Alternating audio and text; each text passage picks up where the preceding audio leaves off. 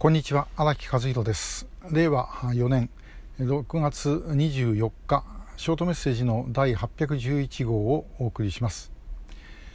えー、3月に奈良であのシネマフォーラム、えー、予備役ブルーリボンの会のレブラシネマフォーラムをやったんですけども終わった後だったですかね。あの幹事の奈良のお坊さんですけども吉本さんが、えー、ぽつりと20年前からやっときゃできましたよねっていう話をしておりました、えー、つまり20年前あの5人が帰った時からでもですね、えー、法的な整備とか準備をしてれば、まあ、取り返しに行けたんじゃないかというような話です、えー、準備がないからできてないってよく言う人いるんですけど準備してないからできるわけないですよね、えその準備をするようにしなければいけないという話なんです。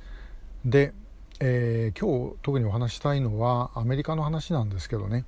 アメリカでは、えー、よく、まあ、あの日本で拉致の話をする時にアメリカだったらば、えー、国民が1人拉致をされても軍艦を出してでも取り返しに行くという話をする方がおられます。で、えー、実際ですねあの亡くなられた石原都知事もたまたまあのたまたまたまじゃないたびたびえー、映画のあのアメリカの映画の「風とライオン」という映画ですね、えー、この映画を引き合いに出してアメリカだったらば、まあ、そういうふうに考えるんじゃないかということを言っておられました。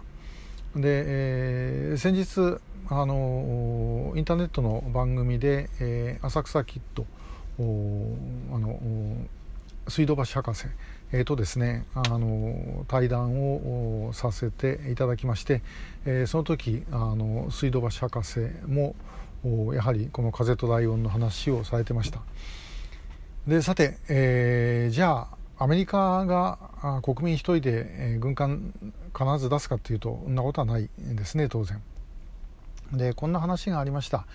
えー、ベトナム戦争が終わった後で、まあ、当然アメリカ軍は引き上げたんですけれどもその引き上げた時にですね、えー、もうこれで、えー、誰も残ってないというふうに、まあ、あの発表した時があるわけですね、まあ、それは一つの区切りが必要ですか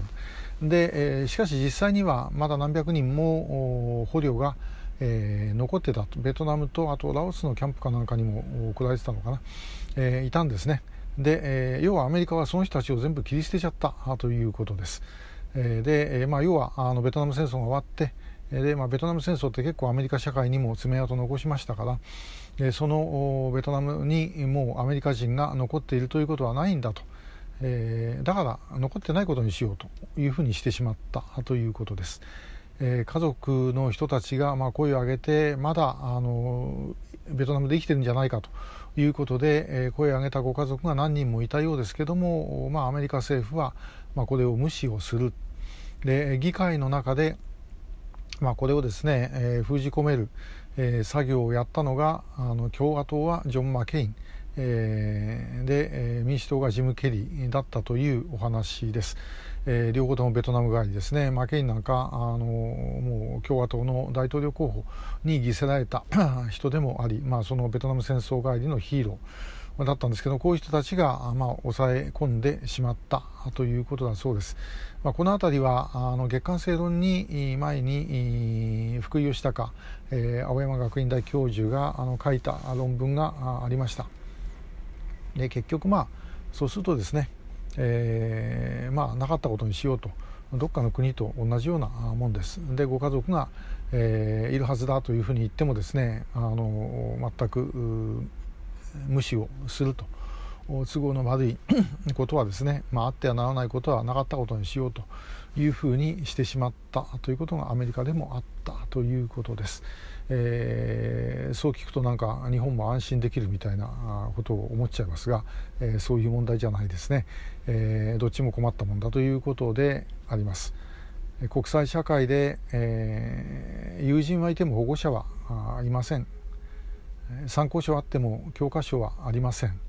そういう状態の中で自分で手探りで考えていかなければいけないということなんではないかと思います。それで思考停止して日本だからできないんだ、ね、憲法の制約があるからできないんだというようなことを考えないでもうそれは国民を救うということは国家として当然のことですからそのために何をどうするかと。で必要だったらもちろん法改正もするということですね。最初に申しましたあの吉本予備役ブルーリボンの会幹事の言葉っていうのは、えー、本当にですね我々自身がしっかりと心に刻んで反省しなければいけないと思います。これからでもできることをともかく、えー、やっていきましょう。今日もありがとうございました。